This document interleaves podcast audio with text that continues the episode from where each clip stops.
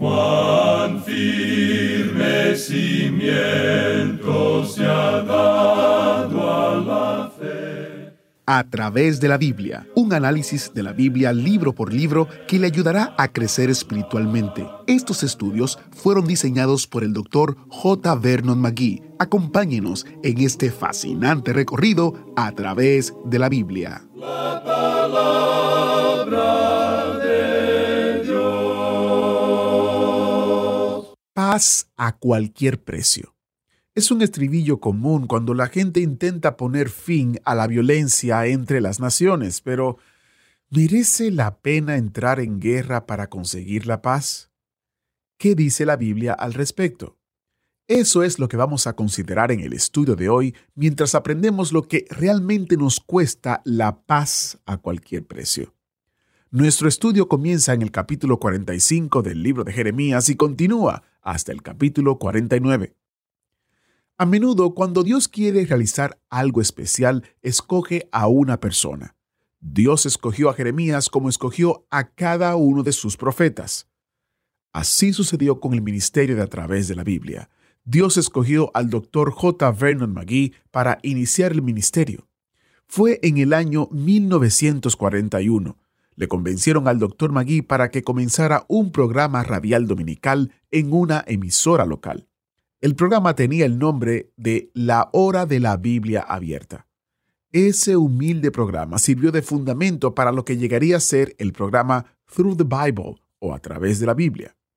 Si ha estado escuchando a través de la Biblia este año, sabe que estamos celebrando el 50 aniversario del programa en español. El estudio existe hoy en día en más de 200 idiomas y dialectos, y el primer idioma al que se tradujo fue el español hemos recopilado un librito que cuenta la historia del ministerio para celebrar la fidelidad de Dios durante este último medio siglo. Encuéntrelo en a través de la biblia.org barra 50, 50 en número, como una descarga gratuita. Además del librito tenemos unos testimonios especiales que compartimos en a través de la biblia.org barra testimonio.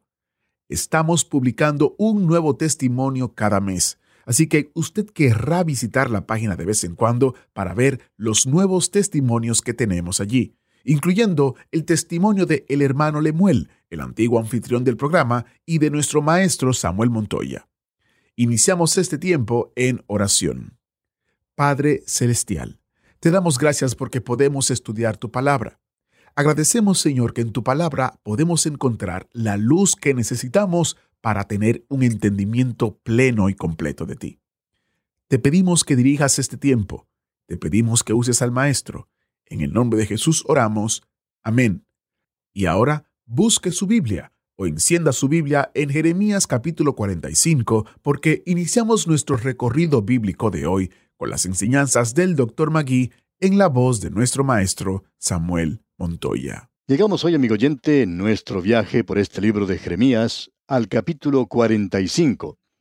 Y nos encontramos ahora en una nueva sección de este libro, la sexta parte, donde hay varias profecías que se han dado concernientes a diferentes naciones que rodean a Israel, ya que el remanente de Israel había quedado en esa tierra, y esta gente, hablando honestamente, no era de la mejor clase. Nabucodonosor obró sabiamente cuando él se llevó a la mejor clase de gente a la cautividad con él. Él no iba a tomar personas de segunda clase o individuos de clase baja.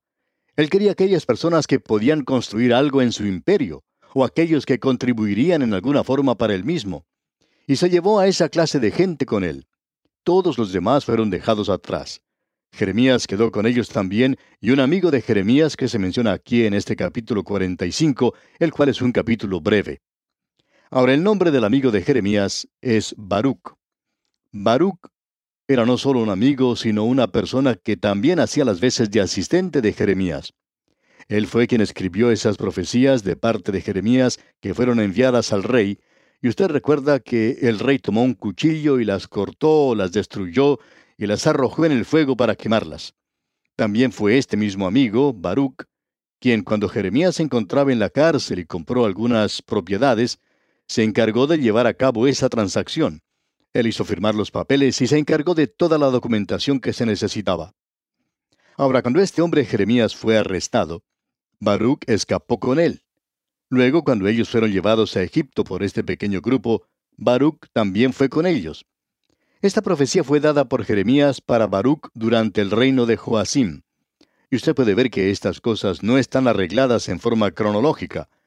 Esa es la razón por la cual dijimos al comienzo que aun cuando existe cierta apariencia de un orden cronológico en el libro de Jeremías, sin embargo, uno encuentra evidencias e instancias donde en realidad no ha sido preparado de esa manera, porque eso que tenemos aquí va al momento cuando Joacim era rey, y eso tuvo lugar hacía ya algún tiempo, digamos de paso. Fue dado a Baruch, y creemos que se menciona en esta ocasión para darle ánimo a él, ya que estaba pasando por una situación difícil, ya que él se había identificado a sí mismo con el profeta Jeremías. Aquí tenemos pues la profecía en el capítulo 45, los primeros tres versículos. Palabra que habló el profeta Jeremías a Baruch, hijo de Nerías, cuando escribía en el libro estas palabras de boca de Jeremías, en el año cuarto de Joacim, hijo de Josías, rey de Judá, diciendo, Así ha dicho Jehová, Dios de Israel, a ti, oh Baruch. Tú dijiste, Ay de mí ahora, porque ha añadido Jehová tristeza a mi dolor. Fatigado estoy de gemir y no he hallado descanso. Las cosas iban mal durante el reino de Joacim, pero eso era nada comparado con lo que iba a suceder después. Más adelante era cuando iban a tener lugar las cosas malas para él. Así es que Jeremías le da a él esta profecía en esta ocasión para darle ánimo, y aquí la tenemos en el versículo 4. Así le dirás, ha dicho Jehová, he aquí que yo destruyo a los que edifiqué, y arranco a los que planté, y a toda esta tierra. Él quería que Baruch supiera lo que estaba ocurriendo allí, que Dios era el responsable por esto y que Él tomaba a su cargo toda la responsabilidad. Por tanto, Baruch puede seguir con este programa. Y luego en el versículo 5 leemos, ¿Y tú buscas para ti grandezas? no las busques, porque he aquí que yo traigo mal sobre toda carne, ha dicho Jehová. Pero a ti te daré tu vida por botín en todos los lugares a donde fueres. Creemos que lo que Jeremías está aclarando para este joven Baruch es que él no debería esperar, en este período de la historia de la nación, no debería esperar llegar a ocupar una posición alta para sí mismo. Estos eran tiempos malos, y si él lograba salvar su vida, y aquí Dios dice que Él tiene la intención de ayudarle a pasar a través de todo esto, que eso sería suficiente. Y esto aparentemente le dio gran ánimo a este joven Baruch, a este amigo y ayudante de Jeremías. Ahora estos hombres habían sido llevados a Egipto en contra de su propia voluntad. Al mismo tiempo usted recordará que Jeremías les estaba advirtiendo que no fueran a ese lugar, que ellos estaban cometiendo una gran equivocación al hacer eso. Así es que Jeremías estaba, por así decirlo, leyendo los pensamientos de ellos, porque eso era exactamente lo que ellos estaban pensando hacer. Y en este instante queremos mencionar lo que se dijo allá en el capítulo 42, versículo 13 de este libro de Jeremías. Mas si dijereis, no moraremos en esta tierra, no obedeciendo así a la voz de Jehová vuestro Dios. Vemos aquí que dice, mas si dijereis, no moraremos en esta tierra, no obedeciendo así a la voz de Jehová vuestro Dios. Eso es exactamente lo que ellos dijeron y esa es la razón por la cual ellos fueron a la tierra de Egipto. Aquí tenemos el modo de pensar de ellos y Jeremías simplemente lo presenta abiertamente y lo deja a uno observar esto.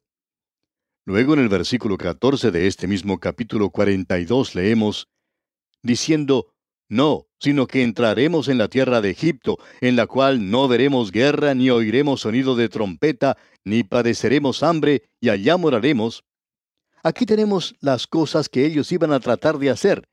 Entraremos en la tierra de Egipto. Y ellos dan dos razones por las cuales iban a ese lugar. Iban a este lugar porque podían obtener sus deseos. Aquello que ellos querían, la ambición de sus vidas. ¿Y qué era eso? Bueno, eran dos cosas. Podemos ir allí porque allí obtendremos pan, tendremos algo que comer. Y también podemos estar en un lugar donde podemos estar en paz y vamos allí para obtener los deseos supremos de nuestros corazones. Es decir, queremos las cosas fáciles, queremos pan. Ellos tenían un deseo degenerado. Ellos estaban codiciando aquello que era el resultado de la desintegración y del deterioro y de la disolución de la nación de Israel, de lo cual ellos eran parte. Ellos querían paz a cualquier precio, excepto el precio de guerra y del hambre. Hemos tratado de sacar de este libro en dos o tres ocasiones los grandes principios que se ilustran aquí. Ya le hemos advertido anteriormente que una de las cosas que nos molesta acerca del libro de Jeremías es que sabemos que nos falta algo. No logramos comprenderlo todo. Y quizá nos molesta un poco la actitud de algunas personas, y hay muchos creyentes, por cierto, que actúan de una forma como para decirnos que ellos tienen toda la verdad, que ya no necesitan aprender nada más. Y mientras más nos acercamos y conocemos a estas personas mejor, nos enteramos de que ellos no saben mucho y eso en realidad nos molesta. Ya que hay tanto en la palabra de Dios hoy y nosotros debemos aprender. Una de las cosas que esta gente quería, y esto es algo que es muy impertinente para nosotros en este momento, es que ellos querían paz a cualquier precio excepto el precio de la guerra y del hambre. Ellos querían mantener una posición de resistencia, pero no querían resistir. Y esperamos que usted se dé cuenta, amigo oyente, de lo que queremos decir. Si ellos pudieran ir a un lugar donde ya no se escuchara más la trompeta de guerra, donde ya no tuvieran que pelear más, donde ellos pudieran tener todo el pan que deseaban, bueno, eso era todo lo que ellos querían. Esa era la ambición de esta gente. Eso era todo lo que esta vida era para ellos y nada más.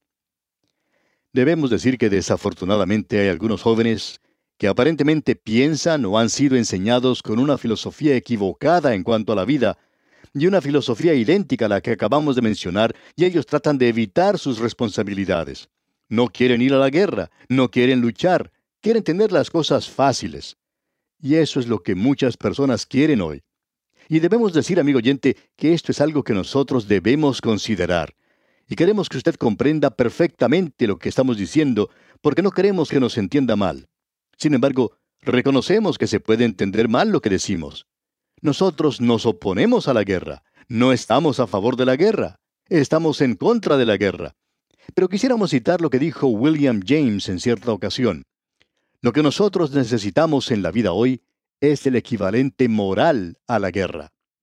Y amigo oyente, Quisiéramos que usted comprenda que no estamos defendiendo la guerra, pero insistimos en que se necesita hoy una actitud heroica para el alma completa, para todo nuestro ser y toda nuestra vida, que se sostenga por lo que es correcto, aunque pueda terminar en guerra, antes que por una actitud débil y cobarde que por evitar la guerra se doblegue ante cualquier iniquidad o avenencia. Aquí tenemos algo que comenzó luego de la Primera Guerra Mundial. Debemos estar listos para la guerra en aras de la paz y por esa razón se luchó en la Primera Guerra Mundial para que el mundo fuera más seguro para la democracia. Y lo mismo ocurrió con la Segunda Guerra Mundial. Y se nos ha dado siempre la misma propaganda antigua de que hoy vamos a tener paz en el mundo y que todo tiene que doblarse en esa dirección. Permítanos decirle, amigo oyente, que creemos que esta idea de que debemos estar listos para la guerra, para poder tener paz, y que esa es la razón por la cual debemos luchar para que podamos obtener esa paz, Permítanos decirle, y lo vamos a decir con mucho cuidado, que esa es una filosofía que viene del mismo infierno. No creemos que esa sea la posición de un hijo de Dios. Lo importante es que nosotros debemos descansar en decisiones y tomar una posición. No decir que eso puede o va a hacer paz o guerra, sino que debemos tomar una posición por aquello que es justo, correcto, aquello que es verdadero y lo que revela el amor. Y si llega la guerra, debemos confiar en que Dios no va a estar del lado de los grandes batallones o de los grandes ejércitos, como dijo Napoleón, sino del lado de la verdad y de la justicia. Y esa es la posición que debemos tener hoy. Y cualquier otra posición hará que nuestras naciones se rindan. Eso creemos nosotros es lo que es importante. Durante la Primera Guerra Mundial se le preguntó a Robert Dale, ¿cree usted en la paz a cualquier precio? A lo cual él respondió, por cierto que sí, y aún hasta el precio de la guerra. Ahora esperamos no ser malentendidos cuando mencionamos personas como estas. Creemos que es una declaración muy profunda, y hay veces en que puede ser malentendida. Pero cuando una nación se ha hundido a un nivel bajo de un pánico perpetuo para tratar de evitar la guerra, y donde se inclina a hacer cualquier clase de tratado de paz, debemos decir que ese día esa nación ha sido ya perdida. Estas fueron las cosas que llevaron a nuestras naciones a la Segunda Guerra Mundial, y aún hasta hoy no hemos aprendido que debemos mantenernos firmes por aquello que es verdadero. Y permítanos citar aquí, amigo oyente, lo que dijo el doctor Campbell Morgan de Inglaterra. Dijo él, Finalmente llegamos a aquello que es la cosa más desesperada, la corrupción de la conciencia, toda esa delicada sensibilidad ha desaparecido. Ya no hay altos ideales en el objetivo nacional o en el pensamiento nacional. O podemos utilizar una de las palabras más terribles de la Biblia que dice, la conciencia se ha endurecido. Es decir, que ya no palidecemos con temor o nos sonrojamos de vergüenza. Ahora existe el cinismo en lugar de la fe, el pesimismo en lugar de la esperanza, y el utilitarismo en lugar del amor. Y allí el doctor Morgan está citando a John Stuart Mill, quien fue el que tomó esa palabra utilitarismo y formó ese grupo de utilitarios de su día. Y su definición era que aquellos que dicen que el mayor beneficio del mayor número es el verdadero secreto de toda política. Y la moralidad no tiene nada que ver con eso. Eso en el día de hoy es una filosofía, es materialismo. Eso es lo que hace que ganemos más dinero, es lo que ayuda a nuestra economía, es lo que es completamente secular. Y en eso no entra para nada la verdad. Amigo oyente, y la verdad es casi una herejía hoy, y usted nunca se atrevería a traer amor a un asunto de negocios en el presente, y nunca se atrevería a hacer eso. Permítanos decirle, amigo oyente, que cuando llegamos a ese nivel, creemos que es hora de abandonar el cristianismo y decir que vamos de regreso a la selva, y que allí rige la ley de las uñas, las zarpas más afiladas y los colmillos más mortíferos. Eso es, por cierto, la supervivencia de los más idóneos. Entonces, amigo oyente, nos habremos hundido al nivel más bajo posible. Y ese era el problema con esta gente. Jeremías va a darles varias profecías. La primera profecía es contra Egipto. Ya hemos visto esto. Dios dice, Ustedes se van a Egipto porque piensan que allí van a tener paz y porque piensan que allí van a tener abundancia. Sin embargo, yo tengo algo que decirles. Ya la guerra está pasando de este lugar a ese país porque Nabucodonosor se está dirigiendo a Egipto para apoderarse de ese país, lo cual él hizo. Y en el capítulo 46, versículo 17 leemos, Allí gritaron, Faraón, rey de Egipto, es destruido. Dejó pasar el tiempo señalado. Ya no se puede confiar en el faraón. Egipto ha caído. Y la profecía que él da ahora la tenemos en el versículo 19, donde dice, Hazte en seres de cautiverio, moradora hija de Egipto, porque Menfis será desierto y será asolada hasta no quedar morador. Ustedes cometieron una gran equivocación al confiar en Egipto en lugar de confiar en el Señor y creer en Él y obedecerle. Y ahora tenemos una maravillosa profecía en el versículo 27 de este capítulo 46 de Jeremías. Y tú no temas, siervo mío Jacob, ni desmayes Israel, porque he aquí yo te salvaré de lejos y a tu descendencia de la tierra de su cautividad. Y volverá Jacob y descansará y será prosperado, y no habrá quien lo atemorice. ¿Cómo puede alguna persona creer que Dios no tiene nada que ver con la nación de Israel y decir al mismo tiempo que cree en la palabra de Dios? Bueno, no lo sabemos. No sabemos cómo uno puede hacerlo, leyendo el versículo 28 de este capítulo y hacer una declaración como esa. Quizá el problema sea que ellos no han leído el versículo 28. Entonces lo vamos a leer ahora mismo, versículo 28 del capítulo 46 de Jeremías. Tú, siervo mío Jacob, no temas, dice Jehová, porque yo estoy contigo, porque destruiré a todas las naciones entre las cuales te he dispersado, pero a ti no te destruiré del todo, sino que te castigaré con justicia. De ninguna manera te dejaré sin castigo. Dios dice, yo te castigaré, pero nunca llegaré a destruirte completamente. Así es que, amigo oyente, usted o bien toma en cuenta esto o no le presta atención. Y ahora tenemos estas profecías contra las naciones que rodeaban a Israel y habían dejado este pequeño remanente.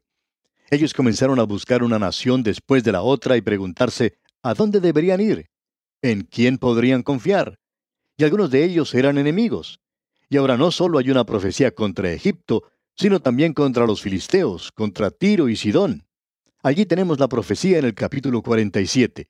Y en vista de que vamos a regresar a esta gente más adelante, seguimos avanzando. Tenemos luego una profecía en el capítulo 48 contra Moab. Moab había dejado de ser una nación. Y en el versículo 42 del capítulo 48 de Jeremías leemos, Y Moab será destruido hasta dejar de ser pueblo, porque se engrandeció contra Jehová.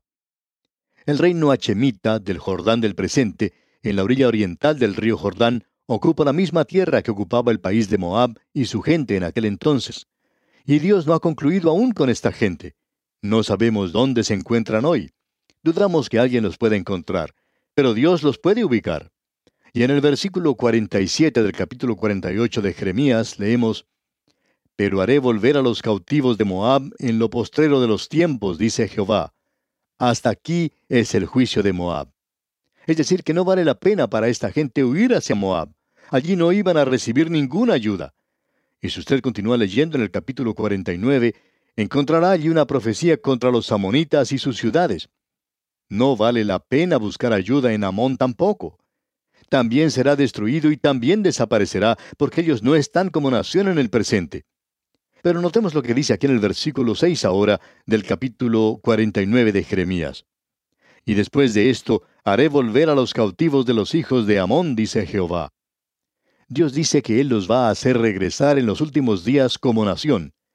Debemos decir otra vez que esta es una escritura muy destacada profecías destacadas, es decir, que este remanente no podía buscar ayuda en nadie. Y aún ni siquiera podía buscar ayuda en Babilonia, porque Babilonia iba a caer más adelante. La única ayuda que podían encontrar ellos estaba en el Señor y confiar en Él y obedecerle a Él. Y vamos a detenernos aquí por hoy. Le sugerimos leer los siguientes versículos de este capítulo 49 de Jeremías para estar mejor informado de lo que diremos en nuestro próximo estudio. Deseamos para usted un cúmulo de bendiciones del Señor en su vida. Damos gracias al maestro Samuel Montoya por guiarnos y dirigirnos en el estudio bíblico de hoy. Cuando los tiempos son buenos, puede ser fácil poner nuestra confianza en muchas cosas, en nuestra familia, nuestros amigos, nuestra salud, incluso en nuestros recursos financieros.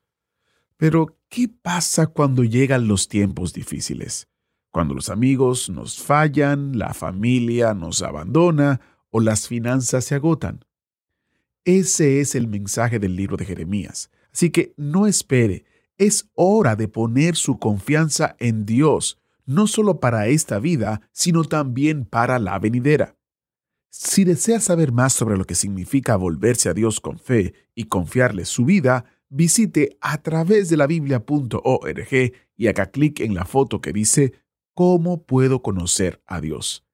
Encontrará muchos recursos gratuitos del Dr. McGee para ayudarle a entender el asombroso regalo de la salvación. Y mientras está en el sitio web, visite a través de la biblia.org barra recursos para descubrir los recursos que le ofrecemos incluyendo los comentarios, varios libritos, las notas y bosquejos y los recursos destacados de cada mes. Todo sin costo alguno a través de la biblia.org barra recursos. Soy Geyel Ortiz y si Dios lo permite estaré con usted en una próxima entrega guardándole un asiento especial en el autobús bíblico. Hasta la próxima. Agradecemos que nos acompañara en el estudio de hoy. Le invitamos a que visite nuestro sitio en internet a través de la biblia.org. Ahí puede suscribirse para recibir las notas y bosquejos de lo que estamos estudiando y noticias del ministerio. También encontrará la variedad de libros y materiales gratuitos que tenemos para usted. El sitio es a través de la biblia.org. Todo lo que hacemos es posible gracias al Señor y a personas como usted que se unen a nosotros en la obra de llevar la palabra entera al mundo entero. A través de la Biblia es una producción de Radio Transmundial.